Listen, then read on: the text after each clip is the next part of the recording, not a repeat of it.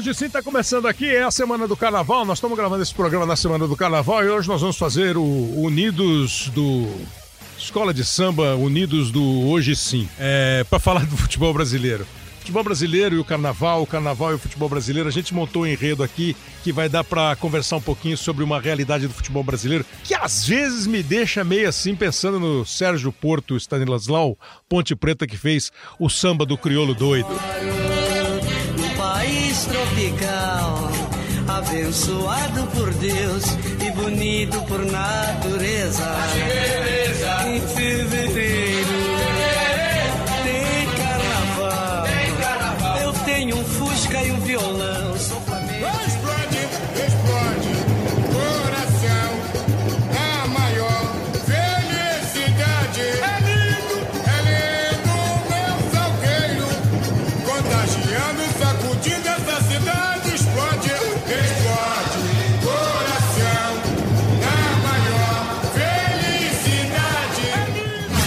Faltam 20 segundos para terminar a partida, amigos.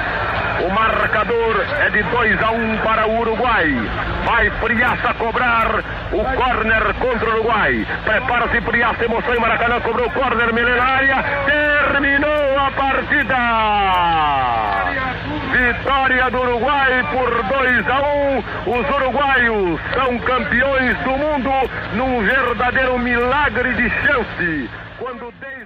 O a gente vai começar esse nosso enredo. Botou o Jorge Ben cantando País Tropical, o enredo do Salgueiro, porque o futebol também sacode a cidade e o Brasil perdendo a Copa do Mundo de 1950. É, eu comecei a pensar nesse podcast aqui, a gente começou a pensar quando eu li um pedacinho do blog do Lédio Carmona, é que ele publicou hoje, eu vi hoje no, no, no Globoesporte.com, ele falando assim: pô, parece que 2020 começa sem muita novidade. O Fluminense é, caiu na Sul-Americana, o Corinthians caiu na Libertadores. É, o enredo continua meio maluco, Lédio?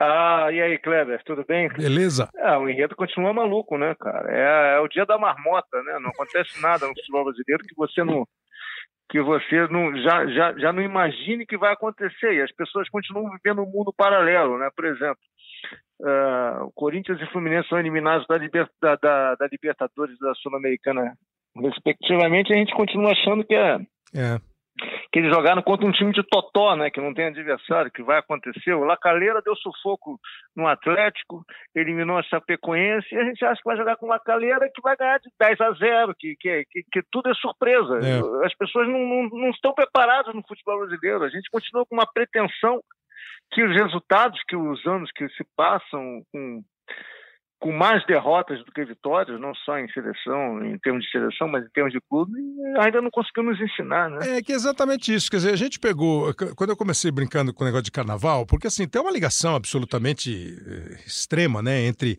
futebol, uhum. carnaval, samba, é, bola rolando. A gente vive muito disso, né? E, e são dois produtos é, dos mais vitoriosos, vai vamos chamar assim, do Brasil. São dois produtos de exportação do Brasil que fariam a nossa balança comercial, se fosse o caso, né, pender muito a nosso favor. Mas, ultimamente, não, não sei se ultimamente, por isso que eu peguei até o trecho da, da derrota em 1950, que talvez tenha sido o primeiro momento de extrema pretensão do futebol brasileiro, é, aliada com um tanto de desorganização, com um quê de arrogância, é, com uma festa programada antes da banda chegar, e aí é, eu não vi, você não viu, mas a gente leu. Quem estuda sabe. E eu, eu, já ouvi, por exemplo, o Zizinho, né, o já falecido Zizinho, que era um dos craques do time, falando: pô, os caras estavam fazendo festa na véspera tirando foto de campeão, uhum. né? É, e o Falcão é um cara que você conhece bem e fala assim, pô, o Brasil, é, o brasileiro é quase, acho que até a frase do Falcão já tá um pouco demodê, é, mas assim, o brasileiro é um cara legal, um cara bacana, um cara até humilde em quase todos os aspectos, mas é uma máscara quando fala de futebol então você está no nosso enredo aqui, você está na parte da fantasia e da alegoria. A gente está a gente tá numa fantasia meio maluca, né, cara? Porque assim, é, por que, que a gente acha que o Fluminense vai ganhar do Lacaleira, que o Corinthians vai atropelar o Guarani? Por que, que a gente ainda acha isso? E até nós mesmos da imprensa, Lédio, acabamos de uma maneira ou de outra é, estimulando isso com aquele papo que me é assim, é, meio assim.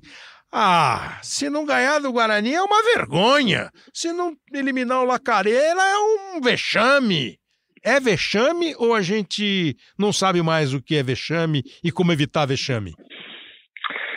Eu não, eu não acho vexame. Eu tive até uma discussão sobre isso com alguns colegas que, que eu no, no seleção da semana passada, no seleção Sport TV, eu não é que eu defendi o Corinthians, eu só defendi que, que na minha opinião, aquilo não é um, um vexame.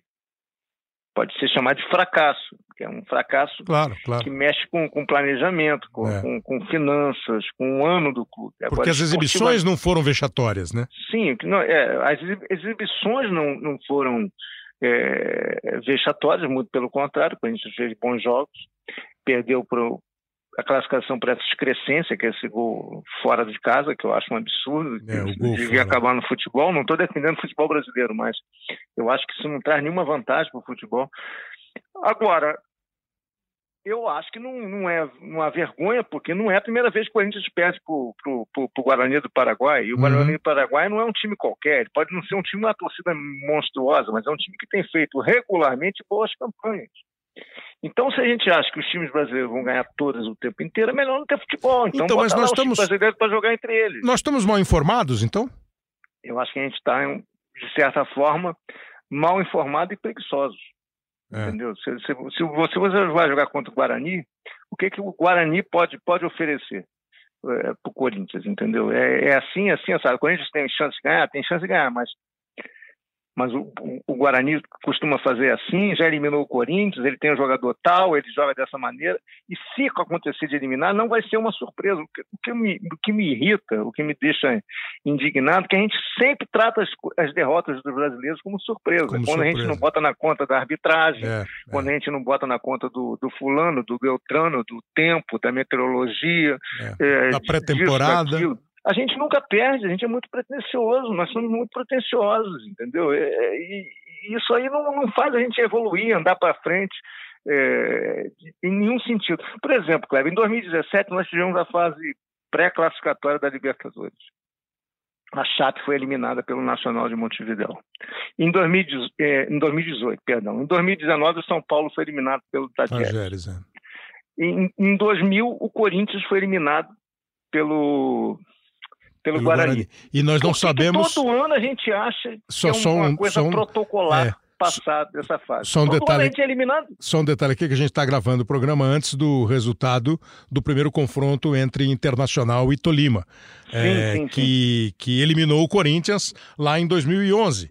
Exatamente. É, e, e, e aí a gente vai para o Mundial e os nossos times são os únicos eliminados pelos adversários mais fracos. Sim. Né? Os europeus vão lá e a gente fala, o europeu não tá nem aí para isso, mas eles vão lá e vão para a final. Né? Exatamente. Lembra uma final aí que não teve europeu? Não tem. Não, nenhuma. Não tem. Nunca hoje. Não tem. Nunca Agora, hoje. já teve final sem brasileiro. Sem sul-americano. Vai ter, daqui a pouco a gente vai ter uma final sem europeu. Vai acontecer com eles também, mas. Exato, mas. Até agora não aconteceu. Por exemplo, o Flamengo jogou contra o Liverpool, a final. Jogou. Mas ele teve dificuldade contra o Al Hilal. E, e, o Flamengo é o melhor time do Brasil. É. Léguas de distância é, sobre léguas, léguas. E, e, deu ali, teve uma, uma trava ali contra o Al Hilal. Assim como, como o Liverpool se, se enrolou todo para ganhar no Monte Rei, mas era o Liverpool B, entendeu? Enfim, o que a gente esquece é que a gente tem competidores, que os outros também competem, que os outros também têm sonhos, também têm vontade, têm desejos, têm aspirações. A gente esquece, a gente acha que o mundo do futebol é só nosso. Nós inventamos futebol. É. Charles Miller, na verdade, era brasileiro. e que, que tudo, é, tudo acontece aqui. o resto do mundo que estane, entendeu? Não é bem assim, né? Então, e até onde a gente vai nessa? Nessa fantasia de imaginar que sempre é, a culpa é do outro, que o calendário é o vilão, que a fase da Libertadores. É, a gente adora elogiar o futebol europeu e os elogios quase todos são muito pertinentes, mas a gente é, não, não lembra que o futebol europeu é, sai de férias em maio, junho, volta a trabalhar em julho e em agosto, quando começa a temporada, já está cheio de time europeu disputando a fase antes da fase de grupos da Liga dos Campeões. É, uhum. né? Com, com... Ah, agora, se a temporada deles, a pré-temporada é mais bem é, distribuída em termos de treinamento e jogos amistosos, se eles têm mais tempo, isso são os próprios clubes brasileiros que precisam entrar numas de falar assim, ó, assim desse jeito não dá. Eu não posso jogar dia 5 de fevereiro tendo me apresentado dia 8 de janeiro. Né? Porque depois reclamar é uma molezinha, né?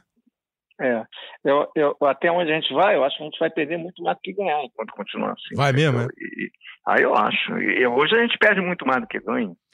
Mas mesmo assim, os nossos times não chegam assim às decisões de Libertadores. A minha Chega conta porque... sempre é aquela conta de a partir do São Paulo de 92, né? que aí em 92, 93, 94 tem o São Paulo, aí depois em 96 vai ter Cruzeiro, depois tem Vasco, tem Palmeiras, é, tem o Palmeiras de novo, e a gente ficou muito mais participando das finais de Libertadores do que ficando fora. Perdeu, o Grêmio e o Santos perderam do, o Grêmio, Santos e o Palmeiras perderam do Boca, o São Paulo perdeu do Vélez, é, uhum. né? E teve outras. Ah, o Cruzeiro perdeu, o Fluminense perdeu, mas todos chegaram. Nesses últimos anos, aqui já nos anos 2000, é que nós tivemos, depois de títulos de Internacional, Santos, é, Corinthians e Atlético, quatro títulos seguidos, aí nós tivemos três anos de ausência na decisão. Até o Grêmio ser campeão, ficamos fora de novo e o Flamengo foi campeão. É, a, nós, você acha que nós ainda temos uma técnica mais competente do que a dos outros? Porque eu nem isso estou achando muito mais, Lédio. Ah, nós sabemos jogar, né? Nós temos bons times e temos mais dinheiro que os outros, né? Para começar. É, por outro lado, a gente tem um país muito maior, né? É um país continental que faz com que a gente revele muito mais, que a gente crie muito mais jogadores é, a nossa capacidade de renovação, até pelo nosso tamanho, é muito maior. Então, se a gente perde A, a gente logo a gente tem B, C ou D, a gente cria jogadores. Então, vai fazendo agora o pré-olímpico, o time do Uruguai era muito fraquinho. É. Porque o Uruguai é um país pequeno, um país que tem uma tradição maravilhosa de futebol, só que a renovação lá é muito mais difícil para eles. 3 milhões de habitantes. Um time sub-23 tem 3 milhões de habitantes, a gente tem 220 milhões. Quem é que vai fazer o time mais rápido? Lógico o Brasil. Agora, a gente, a gente chega agora, pela, pelo nosso discurso, a gente devia ser campeão pelo menos uma vez a cada dois anos da Libertadores. Não é assim. Quem ganhou em 2014 é, foi o São é, Lourenço. É. Em 2015 foi o River. Em 2016, o Nacional de Medellín. A gente ganhou de novo com o Grêmio em 2017. Uhum. É, perdemos em 2018 e ganhamos para o Grêmio. Então, nos últimos seis ou sete anos, é, desde 14, a gente ganhou duas Libertadores. É, não é muito. É, é, muito pouco. A, Argentina é um país que tem tanto, em termos de futebol, é tão bagunçado quanto o nosso. A gente está até mais organizado que a Argentina. Mas a Argentina costuma ganhar mais coisas que a gente, entendeu? O futebol, o calendário da Argentina é uma loucura, um calendário europeu, mas tem competições que eles, eles, eles usam o ano o ano físico, de janeiro a dezembro, aí, mas ao mesmo tempo eles trabalham com o plano europeu, aí a, a, Libertadores é prejudicada, que os jogadores entram de férias no meio da Libertadores, depois voltam, uma, uma coisa de louco, assim mesmo eles ganham a Libertadores. Agora aqui... Os... Então, eles, eles, ganham a Libertadores, é, a gente chega, tenta e, e não consegue. Você acha que, por exemplo, de 14 para 19 a gente ganhar duas e perder quatro não é um, né? 14, 15, 16 a gente não ganhou, 17 ganhou, 18 não ganhou e 19 ganhou de novo com o Flamengo, né? Então tá 4 a 2 contra nós. É nesses anos foram duas vezes o River, né? Uma vez. Duas vezes o River, São Lourenço, e, Nacional de Medellín. E o Atlético Nacional de Medellín. Então tá três para Argentina é. e um para Colômbia. É, numa época em que todo mundo conhece, todo mundo fala, você acha que a gente tem mais discurso do que prática desse papo da gente conhece, da gente faz, da gente batalha, da gente entende o que a gente vai enfrentar? Ou, ou, ou nós estamos nessa fantasia? Ah, que é isso, a nossa camisa, o Não, é. orçamento. É. Porque assim, eu fico na dúvida, se, gente, se, todo mundo conhece todo mundo, por que, que eles vêm aqui e enfrentam os nossos times de uma maneira mais eficiente do que a nossa? Eu acho que o discurso ainda é um discurso ufanista e raso. É, eu, sinceramente, eu não acho que seja uma vergonha você você ganhar duas Libertadores em seis. É, você chegou em outras, você disputou. Agora, a questão, eu acho ruim é o discurso, entendeu? Por que, que não ganhou, entendeu? É, tem sempre um, um, um sinão, entendeu? É, enquanto a gente não achar que tem coisas a, a, a serem incorporadas dos adversários, observadas nos adversários, gente não vai evoluir, entendeu? É, a gente fica com uma coisa assim muito da história, do, do, dos recursos econômicos, uhum, isso, aquilo, uhum. cara, mas tem, eles fazem também. Você acha que o River esse ano não está se preparando para ganhar Libertadores de novo, depois que perdeu para o Flamengo, do jeito que perdeu, que eles não estão mordidos? Você acha que o Boca, o Boca, por exemplo, com o tamanho, com a história do Boca, com toda a, a loucura que eles têm em relação ao time deles, a torcida, a, comoção que é o Boca na Argentina, não ganha uma Libertadores desde 2007. Você acha que eles estão pouco mobilizados para ganhar Libertadores?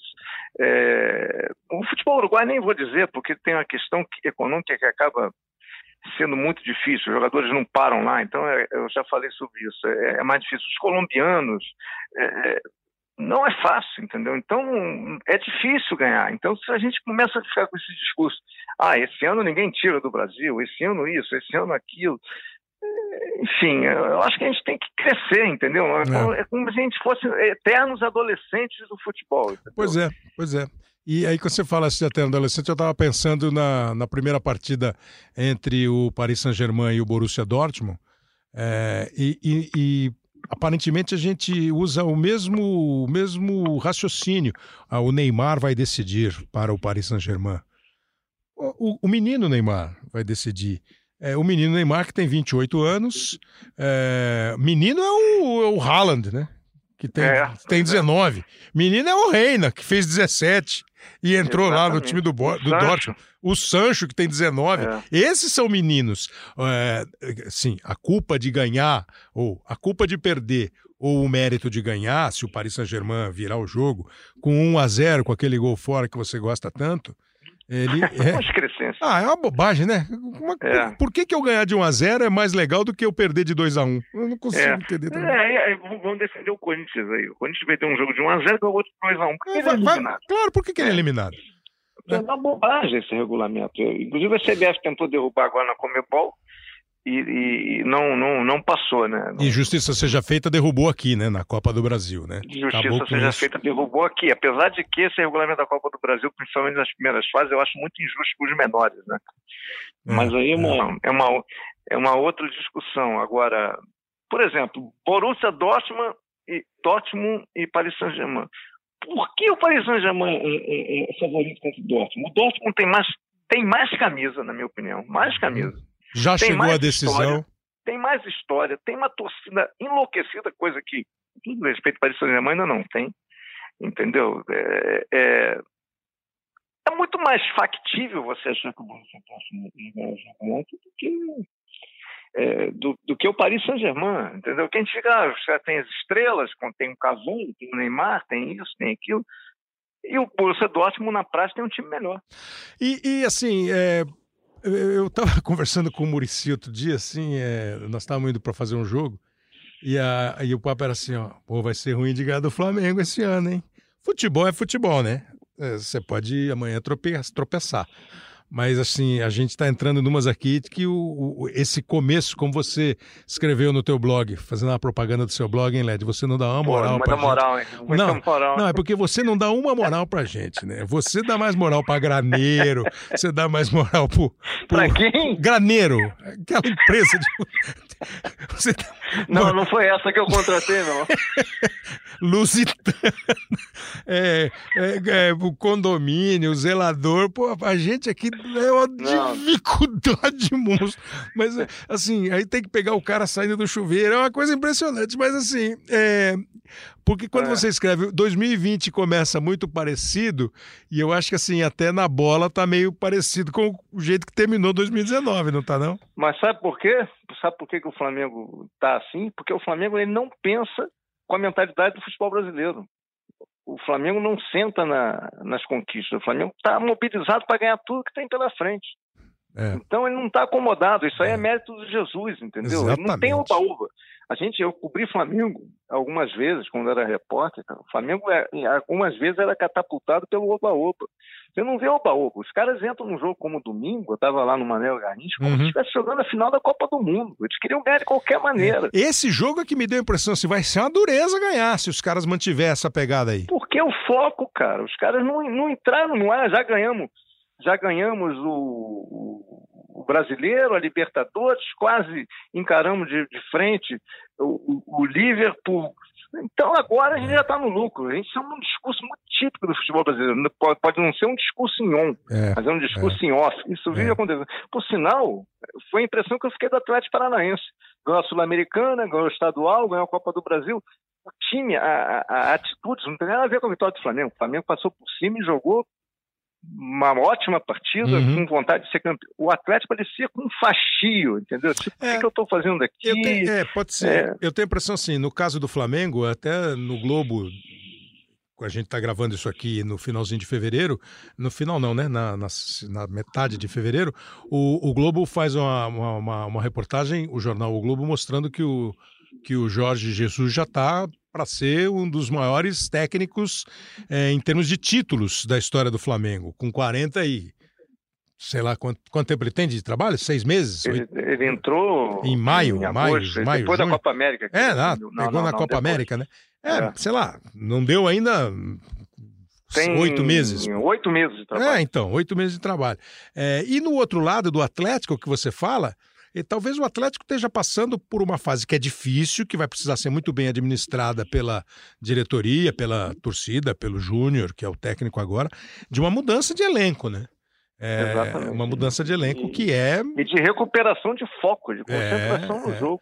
seleção Kleber, a brasileira. concentração do time do Flamengo, cara. É impressionante, O foco é é impressionante. Os caras É. triplicam a marcação, eles não desistem nunca. É. É, é uma coisa bacana de É. ver, cara. E eu é, uma, tinha- é uma outra mentalidade. Você é sabe que eu tinha-. Eu tinha uma, uma esperança de que. Eu ainda mantenho essa esperança, mas já estou começando a ficar em dúvida. De que esse seria uh, o, o, o, o pós-Jesus e São Paulo no futebol brasileiro. Estou em dúvida, sabe? Que seria o legado? É, estou em dúvida. Essa É. postura, essa postura. Tô- Tem que esperar um pouco. É, vamos vamos é. ver como é que a, a- a temporada vai se desenrolar. Ainda está muito no início, né? Certo. E você, Mas- você que é o nosso carnavalesco aqui de fantasia e alegoria, você está só tratando desses assuntos. A seleção brasileira vai vestir que fantasia em 2020? Ah, eu acho que seja uma uma fantasia que, que, que, que inspire as pessoas a ver seus jogos, né? Com um pouco mais de prazer, com um pouco mais de Não tem um pouco feito, né? de com um pouco mais de respeito, com um pouco mais de atenção, com um pouco mais de, de,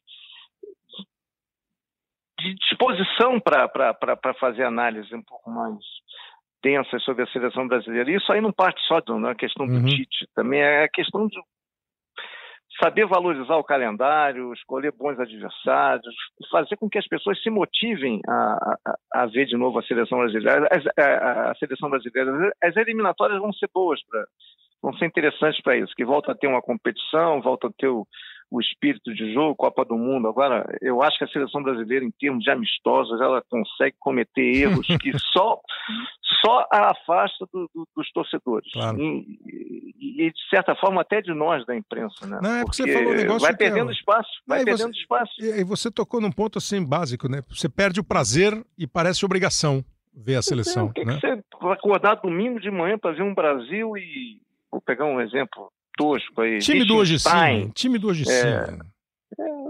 Por quê? Por que esse jogo? Por que, que o Brasil não faz um jogo contra, contra a Alemanha, contra a Inglaterra? Ah, mas ah, os europeus não querem. Não, mas eles não jogam contra a Argentina. Eu, no ano passado eu comentei, no fim do ano, Argentina e Alemanha. Foi um jogaço. É. Por que a gente não consegue? Ah, tem medo do futebol brasileiro, eles não querem jogar com a gente. Aí a gente volta àquela discussão do Nossa. início, né? Nossa, isso me dá, isso me dá, me dá nos nervos quando o cara fala assim: nós não precisamos aprender nada com ninguém, somos pentacampeões mundiais. É, Mas, pois é, perfeitamente. Somos penta, mas quantas Copas nós tivemos? 20, 21? A gente só ganhou 5. Não, não, ganhou pra caramba. Agora, por que os exemplo, outros não ganharam. Agora, É, não ganhou, não, mas não aí ganhou em pega o 6, em basquete 10, em americano. 14, em 18. É. Aí você pega o basquete americano. Quantas Olimpíadas o basquete americano ganhou? Ah, quase, 90%. quase todas. Pois é, eles são, eles são invencíveis. A gente não, é, não. A gente jogou 22 Copa do Mundo, 21, mas só ganhou 5. Também você tá exigente pra caramba. Acho que tá na hora de. Não, eu, eu não, sou realista. Eu acho que a gente tem que ganhar isso aí mesmo. Zé Maria de Aquino, não- Zé Maria de Aquino, jornalista famoso, você conhece, o Zé falava assim, pô, Claro. como assim? Ganhou quatro? É, é, é, é, acho que já tinha ganhado a quinta, já tinha. Pô, ganhou cinco. Chegou a quantos finais? Ah, sete? Pô, tinha que ganhar muito mais, não é o bom do mundo? É, exatamente. o problema não é, não é o resultado do Brasil. É a é banca. O torcedor, o que nós achamos que vai acontecer.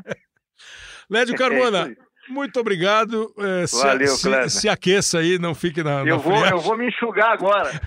Não fique na friagem.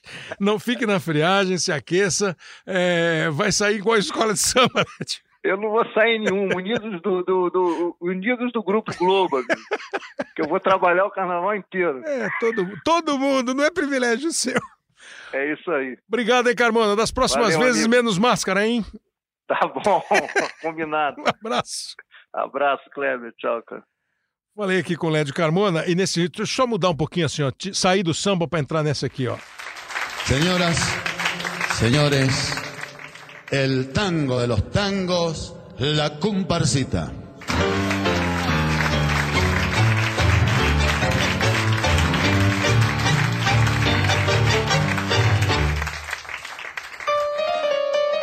Toda vez que você vê um espetáculo de, de tango, quando você tiver oportunidade, você vai ouvir essa frase.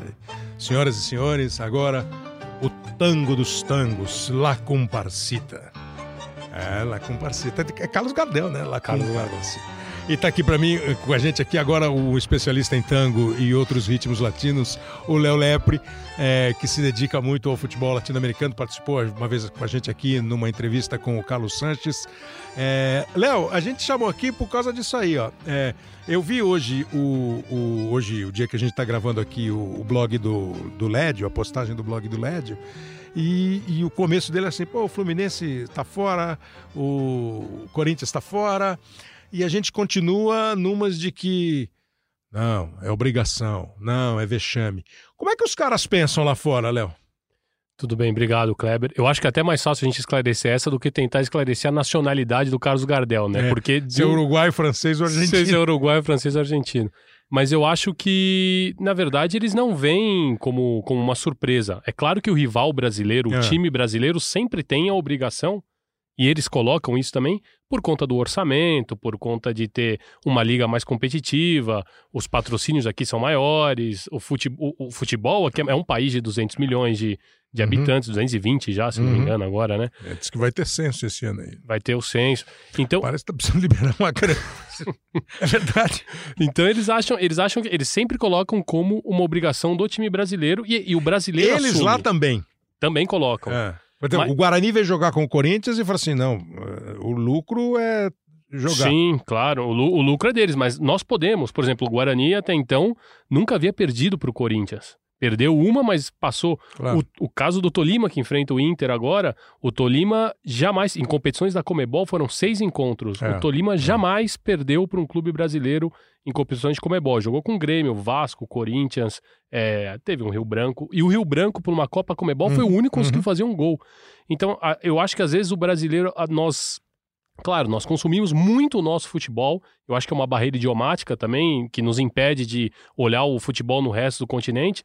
Mas o argentino, ele acompanha muito o futebol do Uru- uruguaio, o paraguaio, o chileno, a mesma coisa dos outros países. Eles meio que se conhecem e também pelo intercâmbio de profissionais, né? Você tem muitos técnicos argentinos, por exemplo, o técnico do Guarani, o Gustavo Costas, é um excelente treinador É. argentino que só passou pelo Racing. É, e é, e é um, um- o jogador com mais partidas pelo Racing, né? O cara tem uma história longa no Racing como atleta. Como atleta, o Gustavo Costa, sim, É. sim, ele é muito identificado. Foi treinador de São Lourenço, mas nunca deu certo na Argentina. E aí se embrenhou pro Peru, foi campeão no Peru, foi campeão na Colômbia, agora tá no Guarani, tem o Daniel Garneiro no Olímpia, é, tem, tem, tem outros técnicos argentinos espalhados pelo continente, o próprio técnico da Laú, Hernan Caputo, que é também é um, é um jovem técnico argentino. Então existe um intercâmbio entre os países da língua espanhola na América Hispânica que não tem no Brasil. Então, mas assim, ó, você falou do orçamento, que é sempre o papo que vem. Claro, o orçamento é importante. Lógico. Por que, que o orçamento é importante? Se eu tenho mais grana, eu contrato jogadores melhores. Eu monto times mais fortes. Primeiro que eu não sei se a gente está nadando nessa grana aí, né? Acho que não estamos. Não, Acho que não estamos. são poucos que estão. Acho que não estamos, exatamente. São poucos. Desses poucos, alguns investiram com muita competência e obtiveram resultado. Para você ser mais específico, o Flamengo, quando conseguiu acertar a casa financeira e investiu para valer, e isso pode ser de dois anos para cá, vai? Em 2018, muita gente contestou as contratações do Flamengo. Em 2019, o Flamengo foi certeiro. E os resultados são incontestáveis. O Palmeiras, que pode ser discutido, ah, o Palmeiras contratou demais, ah, o Palmeiras é, inchou o seu elenco, o Palmeiras não contratou um jogador diferente. É razoável, é tudo uma discussão pertinente. Mas o Palmeiras é campeão de 18, o Palmeiras é campeão de 16, o Palmeiras ganhou a Copa do Brasil de 15. O Corinthians, que vive dizendo assim, não tem dinheiro, não tem dinheiro, não tem dinheiro, foi campeão em 15, foi campeão em 17. Né? E agora está aí lidando, até que se movimentou bem no mercado. O Grêmio, aparentemente, o Grêmio é um time estável financeiramente.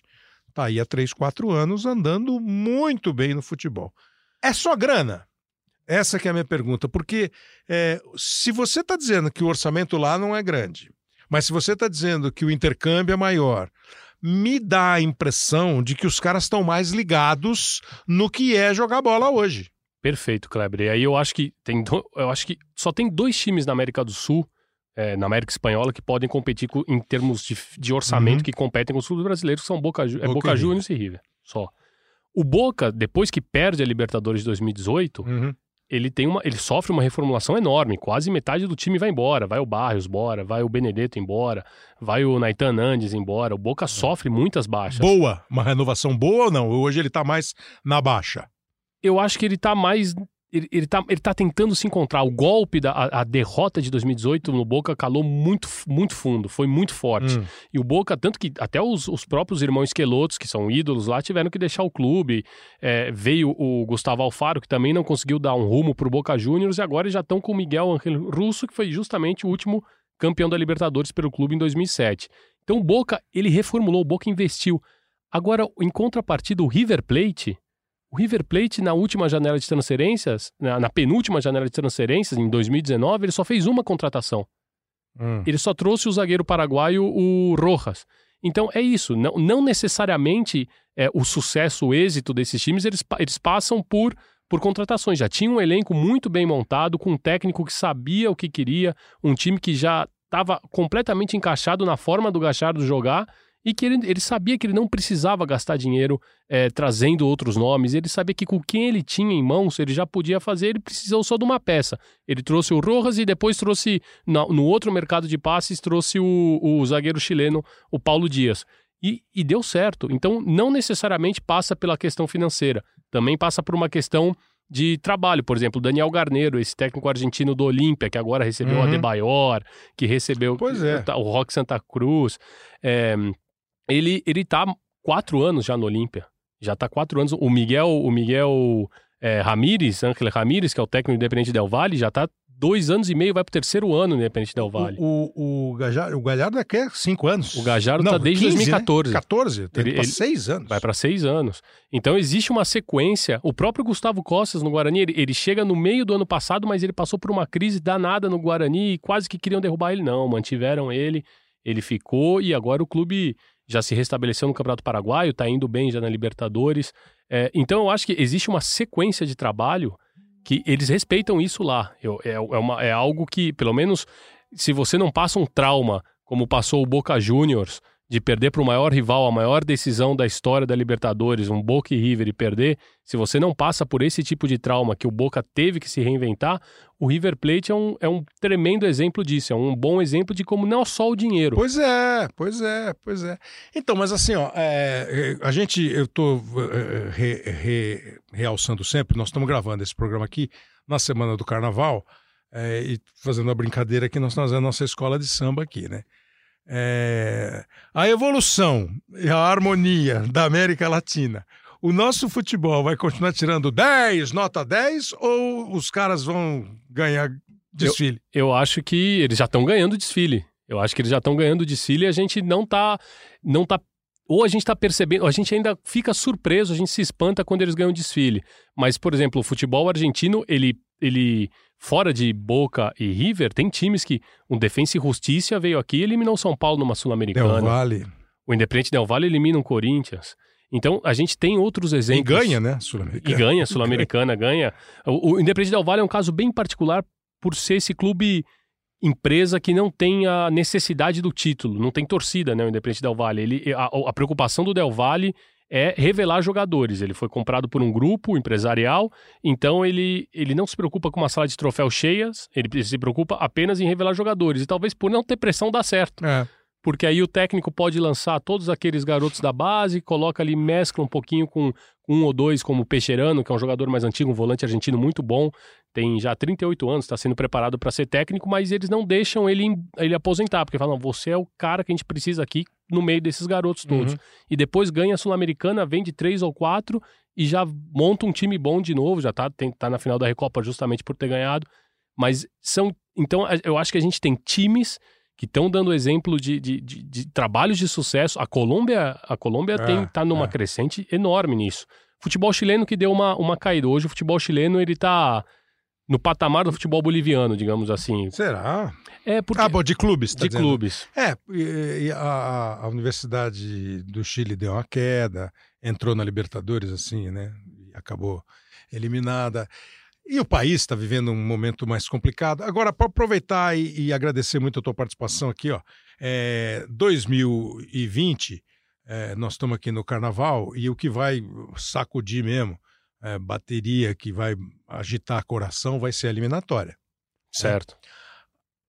Esses países sul-americanos, são 10 países que participam das eliminatórias. São 18 jogos. É, do mesmo jeito que, a- que, a- que o futebol brasileiro bota essa marra que tem que ganhar do Guarani, tem que ganhar do La Calera, tem que ganhar do Universidade, tem que ganhar do todo mundo, é, a gente também imagina que tem que se classificar para a Copa. E acho que essa é uma obrigação muito maior. Isso, assim, é impensável, porque se o futebol brasileiro classifica com cinco, quatro e meio, Sim. né? Tem quatro Sim. vagas. Pô, E vocês- uma repescada. né? Se o Brasil não se classificar nesse cenário da América do Sul com eh, 18 jogos, são 3, 8, 24, 3, 1, 54 pontos em disputa. É isso? Sim. Pô, aí, aí é para fechar mesmo, pra, porque o negócio não tá bom. Mas como é que você percebe o cenário aí? É, porque nós tivemos o Peru voltando à Copa do Mundo com o Gareca, o Gareca tá lá, continua lá. É, o Equador chegou a dominar a eliminatória para a última Copa, depois teve uma queda. A Argentina é sempre a Argentina. A Argentina já definiu outro técnico, não vai continuar. Não, vai com o Scaloni. Vai com ele, não é mais é interino. porque ele é o amigo do Messi. Ele, não é é mais interino. Não é mais interino. Hum, agora é que mo... agora é que é o perigo. É porque dizem, por muito tempo, diz, é, é, o, jo- o próprios os veículos argentinos diziam que a seleção era um clube de amigos do Messi, porque sempre bateram muito no coitado do Messi, inclusive na própria Argentina. E que o Messi era quem controlava as convocações, e que o Messi aquilo, que o Messi o outro. E agora, finalmente, o Messi parece que se sente à vontade com o treinador. E a Argentina, curiosamente, joga o melhor futebol dela com um técnico que caiu lá meio que por acaso. Fora a Argentina, eu vejo o Uruguai está no final de um ciclo Uhum. do, do, do Maestro Tavares. Tavares, que já, já, já, já é muito questionado, inclusive no próprio Uruguai, porque diz que ele demora muito para fazer as trocas e quando ele faz são sempre as mesmas, que ele arrisca pouco. Ele já tá. É muito bonito toda a obra dele, mas eles já não estão mais satisfeitos. É, mas assim, é, tá natural, porque em 2010 era ele lá levar o Uruguai para semifinal da Copa e pro quarto lugar, né? Da É, Copa quarto lugar África, com o Diego Forlan como o melhor, jogador. da Copa. O Uruguai tá nessa, nessa, nessa, nessa queda. O Equador é um caso interessante, porque o Equador veio ganhando tudo nas, na- Uhum. nas, nas- nos subs, né? Nas seleções subs. O Equador tinha uma geração, tem uma geração muito boa, promissora que talvez não estoure agora, que ela vai estourar na próxima Copa. Mas é bom ficar de olho né, nessa geração equatoriana, que era um, é um time muito jovem nessas últimas eliminatórias. Mas ainda continua assim, Brasil e Argentina absolutos, Brasil, Argentina, Colômbia, Colômbia tá para mim é a vem bem? terceira força. É, e aí E o Chile, o Chile, só pra gente voltar, só pra seleção nacional, mas também tem uma geração que tá É isso, Kleber. E era nisso que eu falava da questão dos clubes, porque quando entram as SAs, né, as empresas no futebol chileno, o último título importante, a última geração, que é a geração do Colo-Colo de 2006, que é Vidal, Valdívia,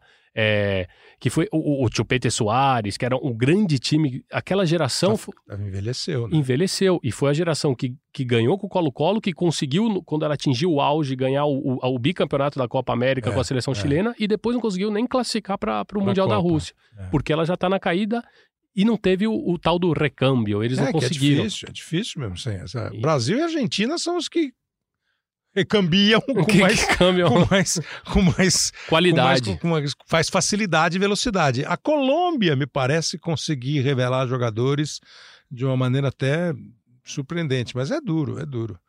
É duro.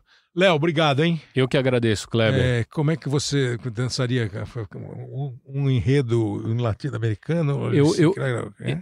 Tem, no, no, tem um, ah. na província de Gualeguaychú, na ah, cidade de Gualeguaychú. Ele vai, não, ele vai falar que tem um carnaval melhor tem do que um carnaval, Como é, como é que chama a província? Gualeguaychú. Gualeguaychú. Gualeguaychú. Que, que Argentina? É, é Argentina, Sim, claro. aí na, na fronteira com o Uruguai. Claro. Tem, você tem a cidade de Gualeguay de um lado e Gualeguaychú do outro. Claro. Tem um carnaval que é espetacular, um carnaval argentino, que é o ritmo do carnaval do, no, no, Rio da Prata, é. né, na Bacia do Prata, é a murga, que é muito o que, eles, o que eles tocam nos, nos estádios, as torcidas. A murga e a cúmbia, mas ali é mais a murga.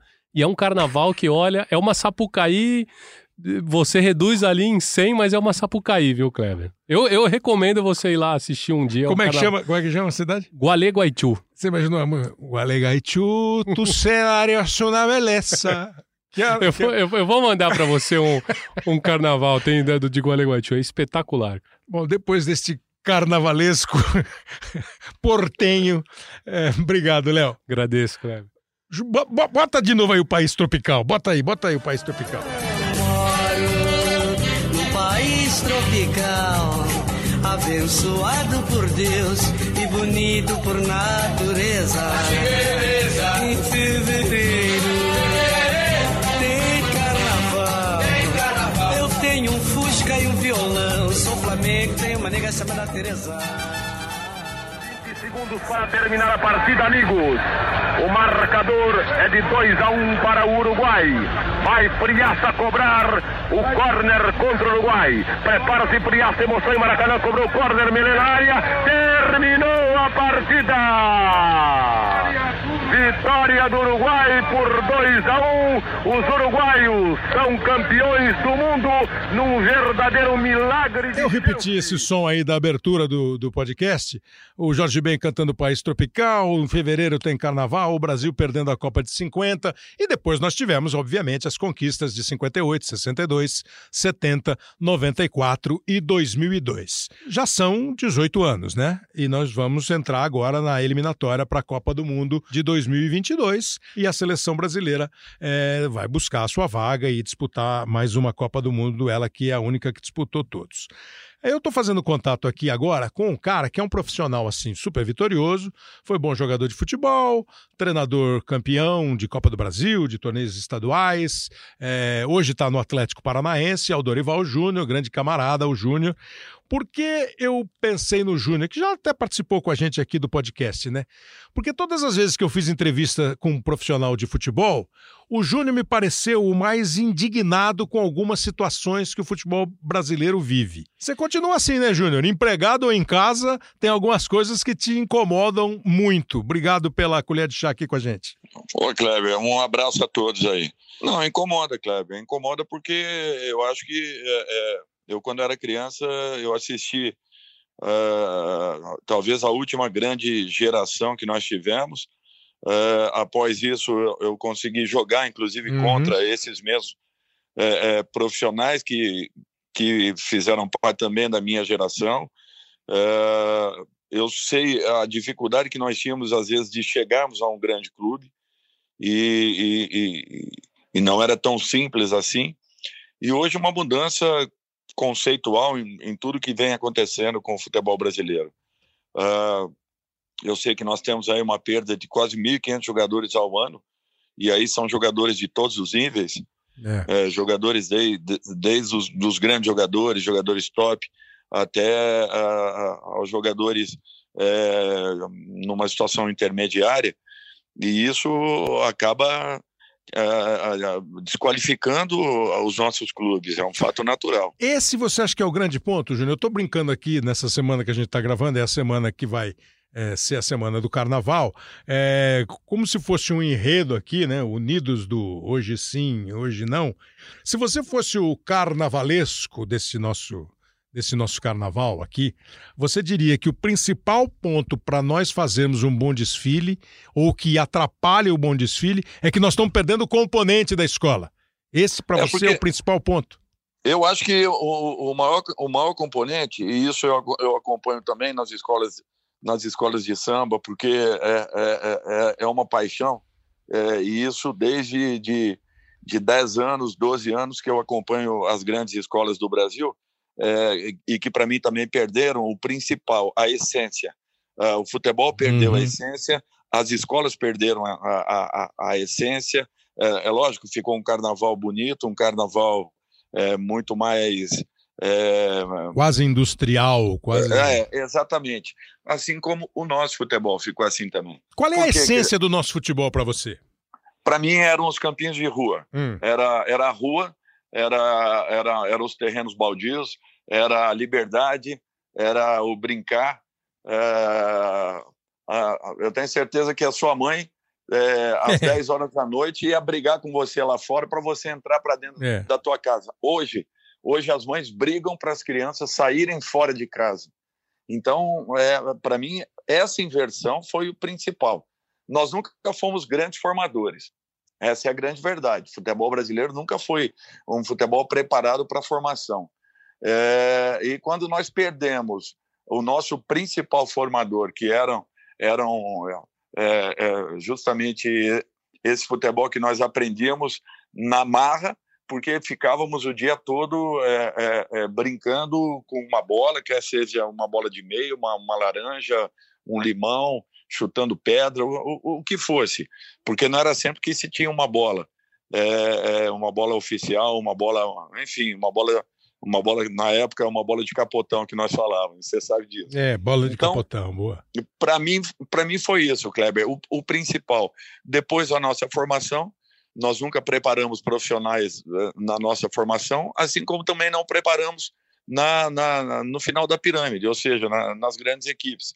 Então, hoje nós estamos pagando um preço muito alto, porque perdemos esse, esse contato com, com o nosso formador, que era, eram as ruas do nosso, do nosso Brasil. O, você que é um cara que gosta de história, da história do futebol, claro que você ouviu a história do complexo de vira-lata do Nelson Rodrigues, que deixa de ser o, o futebol brasileiro ter esse complexo para ser campeão do mundo em 58. Né? E aí vivemos uma época áurea até o título de 70. Acho que nos anos 70 ainda tivemos é, bons momentos. Vem a seleção de 82 e todo mundo sabe a história, os títulos de 94 e 2002. Quando é que você acha, se é que você pensa assim, que o futebol brasileiro deixou de ter complexo de vira-lata e passou a ter uma arrogância que nos leva a derrotas? Puxa, Kleber, eu, eu sou sincero com você, eu não sei se nós chegamos a ter essa arrogância. Uh, eu acho que nós dormimos um pouco em cima, uh, em cima de, de conquistas, não, mas em cima da, do reconhecimento mundial pelo futebol brasileiro. Eu acho que aí sim, nesse sentido sim. Eu acho que nós não chegamos a ter uma arrogância, mas nós é, não nos importamos com o que acontecia no mundo. E esse, esse talvez tenha sido o nosso maior erro. É. Porque a partir do momento que não nos importamos com o que estava acontecendo, é. uh, eu acho que. Uh, não andamos, né? Exatamente. Nós estagnamos, os outros países andaram e muito, passaram a estudar futebol, uhum. a, a, criar novas situações, a buscar é, é, opções a, a, a, buscar possibilidades de combaterem, combaterem no bom sentido o futebol Claro, claro, claro. É, é, não foi no sentido de combate, mas Nada, foi no né? sentido de, de igualarem. Lógico, igualarem as condições. E, porque... enfrentar com condição de ganhar.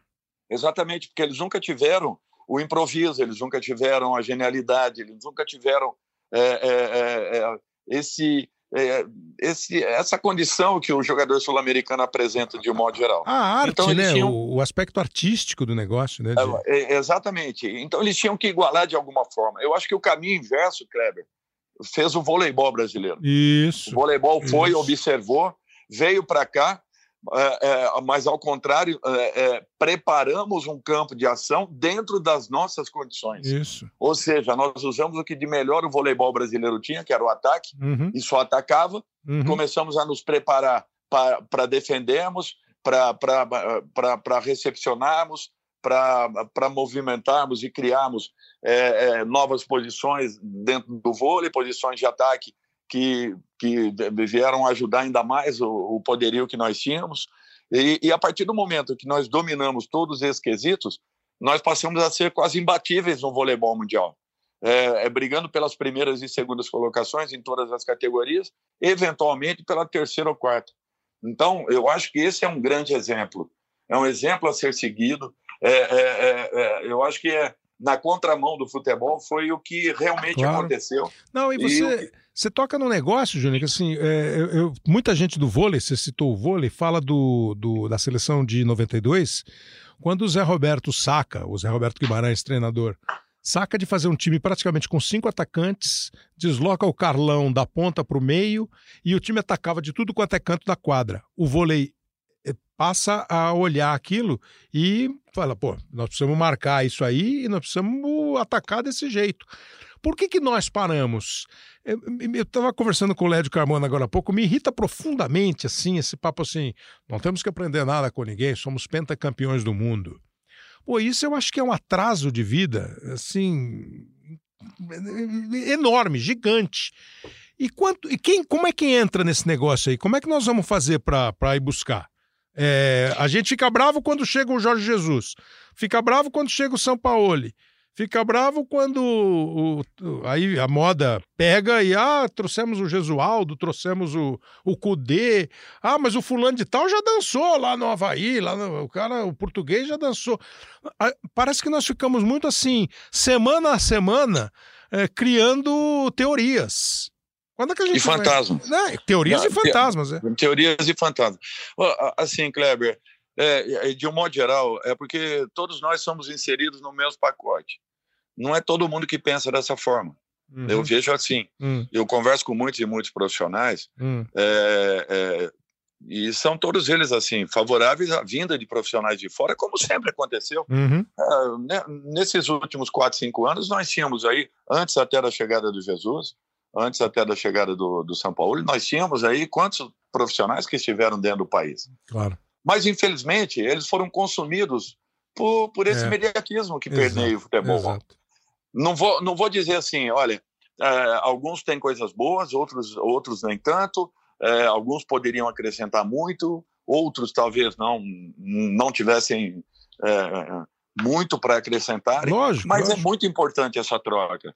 Ela é muito importante, desde que, desde que a gente mude é, essa maneira de nós entendermos o futebol. Kleber, nós estamos na sexta rodada do Campeonato Paulista. Me corrija. É. Quantos, quantos treinadores já saíram? Ah, eu nem sei, mas já saíram. É. Aí você vai falar assim, pô, não, vamos não analisar dá, né? o trabalho do fulano é. de tal em um mês? De não que dá, maneira? Não dá. Não tem condições, Kleber. É, esse furacão, ele começa a envolver todos, e aí independente de nacionalidade. É, não foi o Paulo Bento, técnico da seleção portuguesa, que não aguentou dois meses no Cruzeiro? Mas não tem como aguentar, é. não tem como aguentar. A maneira como é encarado o futebol, parece que todas as mágoas, parece que todos os problemas, todas as, e todas as soluções ao mesmo tempo, eles estão canalizados para o futebol. Então é assim, é, você começa a montar um trabalho e de repente daqui a dois anos esse trabalho gera resultado. Só que gera é. resultado na mão do quinto treinador. É. é o quinto treinador que passou por essa por essa equipe. É. Quer dizer, é, de que maneira foi avaliado o trabalho do primeiro, do segundo, do terceiro e do quarto? Ah, o quinto é o melhor treinador dos cinco. É lógico, foi ele que conquistou. Mas será que ele plantou? Claro. É, na primeira colheita, que a terra ainda não está totalmente adubada, será que foi tão boa a colheita? Não, é. não foi, teve que corrigir alguma coisa. Aí lá na frente, sim, pô, deu uma puta safra. Lógico. E aquela safra foi o melhor treinador do Brasil. É. Então não é assim o futebol. É, é uma é, pena. É. E você, tá, inclusive, você está vivendo esse período agrícola aí, né? Porque você pega um time que há muito tempo é, vem se mostrando é, com um objetivo. É, não foi uma, não foram duas. Várias vezes o pessoal do Atlético, com quem eu tive a oportunidade de, de conversar, falou assim: nós queremos ser campeões do mundo. É mesmo, é, nós queremos ser campeões do mundo. E com esse novo campeonato mundial que vem por aí, se o EFA e Comebol não detonarem a ideia da FIFA, o Atlético tem quase uma vaga assegurada, ele vai poder disputar como campeão da Sul-Americana do ano passado. Mas você pega um time, vai, só para pegar recentemente. O Fernando Diniz chegou, estabeleceu lá um modo de jogar, é, a pressa E aí uma pressão que nem foi, me parece, da diretoria do, do, do Atlético acabou não resistindo o Diniz. O Thiago Nunes fez um bom trabalho, foi campeão da Sul-Americana, foi campeão da Copa do Brasil, assume o Dorival Júnior. Um time que está mudando de jogadores, perdendo jogadores importantes. Como é que tá esse momento aí para você? Olha, Cleber, eu já passei por muitos clubes assim, muitos clubes. É, aquela, aquela equipe campeã do ano passado, do ano retrasado, ela não existe mais. Uhum. Não, não adianta, porque ela não existe mais. É, é, quer ou não, hoje, com a lesão do Jonathan, a lesão do Santos agora, é, e, e até é, esse impasse com o Rony, uhum. que ainda não, não está definido, a, a, daquela equipe nós temos apenas três jogadores atuando. Então, é, nós temos que buscar aí uma nova solução, um, um novo formato. E o Atlético está preparado para isso? Olha, o Atlético tem. Kleber, eu, eu gostaria que todos conhecessem o trabalho, os trabalhos realizados dentro do Atlético. São impressionantes. É, isso aí não quer dizer que amanhã ah, eu já vou ter, claro. uma, vou ter uma equipe competitiva, porque não é, não é dessa forma. Mas tem garotos aqui promissores, garotos que, que, que, que, que, que com certeza terão o seu, seu momento. É, Desenvolve-se futebol aqui, porque se trabalha futebol durante todo o dia. Você entra no clube sete horas da manhã, se tiver é, dois períodos de treinamento, é óbvio, mas caso não aconteça, você fica o período todo lá dentro, fica estudando, fica trabalhando, fica buscando informações, enfim, fica trocando informações com os profissionais. É, é um processo muito interessante que eu não havia visto em clube nenhum do Brasil. Então, assim, é, é, é um fato que nós teremos uma baixa agora, uma quebra, mas uhum. nós estamos trabalhando para acelerarmos tudo isso. É uma troca constante de, de, informações, buscando aí com o 23, buscando com o 20, buscando um ou outro jogador dentro do, do planejamento do, do clube, do, daquilo que, que, que estará disponível aí para futuro investimento. Então, é, assim, o Atlético é natural, vai, vai ter alguma, algumas dificuldades iniciais, mas nós vamos encontrar um caminho. É um tipo de trabalho que eu gosto. Graças a Deus eu sempre desenvolvi na maioria das equipes que eu estive. Uh, sempre esse trabalho de finalizar a formação ou, ou a formação ou buscar uma formação para um clube. Foi assim desde o meu primeiro clube com o Figueirense, foi assim com o Esporte, foi assim com Fortaleza, uh, foi assim com com, com, com, com o Santos de 2010.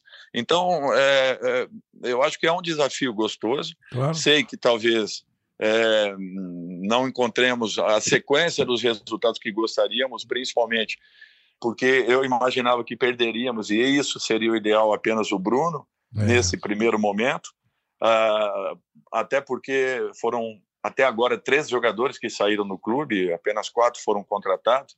E, se perdêssemos apenas o Bruno, é, conseguiríamos uma reposição daqui três, quatro meses, de repente, puder, poderíamos perder o Léo, é, que acabou saindo agora para o Flamengo, e aí conseguiríamos uma reposição, se mais uns quatro meses fossem dados para perdermos o Rony. Esse seria o cenário ideal, você claro, sabe disso. Lógico. Agora, a saída de muitos jogadores no mesmo momento, você quebra aquela boa sequência que já tinha, aquela boa estrutura que já tinha. Mas não quer dizer que você não vai achar. Eu não vou ficar aqui lamentando a saída. Tem que trabalhar vou... agora, claro. Exatamente. Temos que trabalhar, temos que acelerar o processo. Fizemos um jogo muito abaixo dos treinamentos e dos jogos que já havíamos feito, inclusive esse ano mesmo, com seis dias de treino, jogando contra o Boca na Argentina, o Racing na Argentina. Fizemos jogos melhores do que com o Flamengo agora, poderíamos ter feito uhum. um outro tipo de jogo. Mesmo assim, é um processo oscilatório que eu tenho que entender. Ainda que tenha doído muito, porque se jogássemos um pouco dentro daquilo que havíamos é, é, visto ao longo desses, desses quase 30 dias de trabalhos aí, o Flamengo teria muito mais dificuldades. Acabou não acontecendo, ponto. Merecidamente, o Flamengo alcançou um excelente resultado, mas eu, eu tenho certeza que nós vamos encontrar um caminho. Não demora. Mas é natural que, se tivéssemos ficado com todos os jogadores aí, a história poderia ter sido outra em razão do, do, deles já se conhecerem, já, já entenderem, já terem uma filosofia, apenas daríamos sequência àquilo que está sendo estaria, estava, estava totalmente implantado dentro do clube. É, e aí vem por aí, já daqui a pouco Libertadores, Campeonato Brasileiro, depois as oitavas da Copa do Brasil, tem muito para melhorar. E a saúde, Júnior, tá de boa? Não, tá, tá tudo bem, Kleber. É? Graças a Deus, tudo recuperado. A minha situação foi bem simples, simples né, Kleber? Né? Não, não, não, graças a Deus não a tive Deus. Complicação, porque nós conseguimos pegar logo no início. Começo. E aí eu começo. deixo aí a, E aí uma boa, é, uma boa mensagem, inclusive, para todo é, essa mundo. sinalização É, que cuidem, porque cuidem. nós homens somos meio reticentes com É, relação a médicos, né? exatamente, exatamente. a médicos e, e a gente precisa, precisa Prevenção é tudo, né? porque exatamente, só só nós só tivemos sucesso na intervenção porque foi pego bem no início, O- bem no início mesmo. é. Aliás, foi, foi o exame de sangue, porque nem o exame de toque, doutor Tá disse que não conseguiu, não, não conseguiria é, é, diagnosticar. nada, é. diagnosticar nada, O Júnior, exatamente. o Júnior teve um problema na próstata que, graças a Deus, já está resolvido ele está de volta. Então, para encerrar agora, meu Joãozinho 30 do futebol, eu quero que você faça assim: ó, você vai dar uma notinha, é, comentário curto e uma nota, hein? Como se fosse o futebol brasileiro. Vou, só peguei quatro quesitos aqui, ó, pensando no futebol brasileiro e no carnaval. O nosso enredo tá bom? Não, o nosso enredo pode melhorar muito. É? Nós que podemos melhorar É. muito. O futebol brasileiro tem que resgatar a sua essência. é, na hora da. Isso, né? e isso é um trabalho conjunto, principalmente dos treinadores, mas um trabalho Boa. conjunto de todos os segmentos que envolvem o futebol. Então, com uma nota de 9 a 10, com decimal, você está dando uns 9,2 pro enredo? Nesse momento, Ah, nesse momento, sim. Mas volto a dizer, o futebol brasileiro se reinventa com facilidade, porque É. tem potencial. fantasia E e alegoria, a gente tá bem, não? Na fantasia da bola, do jogo, do sonho, na alegoria, na fantasia no sentido que o italiano chama, né? A fantasia do brasileiro, a gente tá com nota boa ou ainda estamos... Eu, eu, eu acho que sempre foi o principal do nosso futebol, irreverência, Hum, é, é, é, um futebol despojado, um futebol. Eu acho que isso aí nós estamos resgatando com algumas equipes pontuais. Eu gostaria de ver mais equipes jogando um pouco mais de futebol é, e um pouco menos de, de- de disputa. Eu isso. queria ver menos disputa e mais bola. Mais fantasia legal. E a harmonia, pensando em todos. Às vezes eu brinco com os meus amigos, assim, não, o futebol brasileiro tá de boa, tem cinco problemas só: técnicos, jogadores, dirigentes, torcedores e imprensa. No resto, tá tudo bom. É a harmonia, é a harmonia do trabalho. A É harmonia. harmonia que nós não encontramos ainda, mas, mas você tem razão. É, é, é, por isso que eu falo que é o segmento, é o segmento que está falido. Falido Uhum. no bom sentido. É o Uhum. segmento que precisa se recuperar, se reinventar. Eu- Não é, não é especificamente uma situação ou outra. É o segmento futebol. E um último, um último quesito aqui que a gente chama no carnaval de o coração da escola, que é a bateria. Eu acho que o coração brasileiro pro futebol, esse ainda bate num ritmo quase nota 10, né, Júnior? Ah, depois dessa festa que eu vi em Brasília, é, Uhum. É, e principalmente o último clube que eu tive, o Flamengo, e vendo o, o que eu vi do próprio Atlético Paranaense, a, a sua torcida do ano passado, sinceramente, eu, eu acho que isso daí nós não perdemos. É. Ao contrário, nós ganhamos nos últimos anos. Nós precisamos entregar um espetáculo melhor. Dorival Júnior, muito obrigado pela gentileza, simpatia de sempre e pelos conhecimentos que você divide aí com o pessoal do Hoje Sim. Obrigado, hein, Júnior? Que é isso, Kleber. Um abraço a todos e que tenhamos aí um ótimo carnaval, né? Um carnaval equilibrado. Boa. Falamos aí com Dorival Júnior, que hoje está no Atlético Paranaense nesse ritmo de carnaval, hein?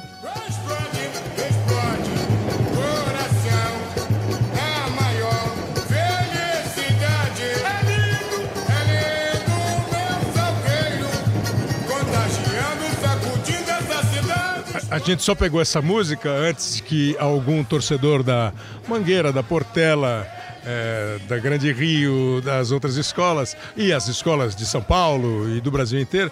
É por causa dessa música aí, ela foi para estádio, né? Ela foi muito para estádio, né? A galera começou a cantar É lindo o meu e usava o nome do clube para falar. Só por isso que a gente pegou neste eh, podcast hoje sim, sendo entrando no ar na sexta-feira, véspera de carnaval, que já tem desfile em São Paulo, é, sexta e sábado, desfile no Rio, o Brasil inteiro e o carnaval de rua. Então só entramos nessa para brincar com o carnaval e conversar sobre futebol. Quero mandar um abraço aqui pro Crisan, que não é o não é o Zinho, né? É, falou que o podcast é, é legal, gosta do, do nosso podcast, obrigado. O Gabriel também elogia aqui, essa, essa semana, semana passada, uma entrevista simplesmente, ele falou, com ninguém, nada mais, nada menos do que Rivelino e Leivinha. O sinistro, acho que chama Matheus o sinistro, né? É, avisa o Kleber que comecei a ouvir o podcast dele, tô gostando muito. Só a foto da capa eu dou risada. Não consigo ficar sério. É, essa capa, quem, quem, quem vê, ele, ele mandou um recado pro Caio, acho. Não foi? É, pro Caio Ribeiro.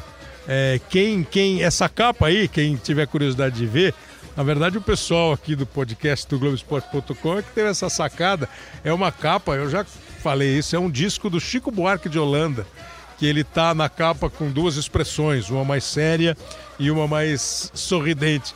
Aí os caras falaram, vai, faz uma séria, é hoje sim, hoje não. Eu entrei nessa, não posso fazer nada. A culpa, eu não tive culpa, sinistro, muito sinistro, como diria Januário de Oliveira.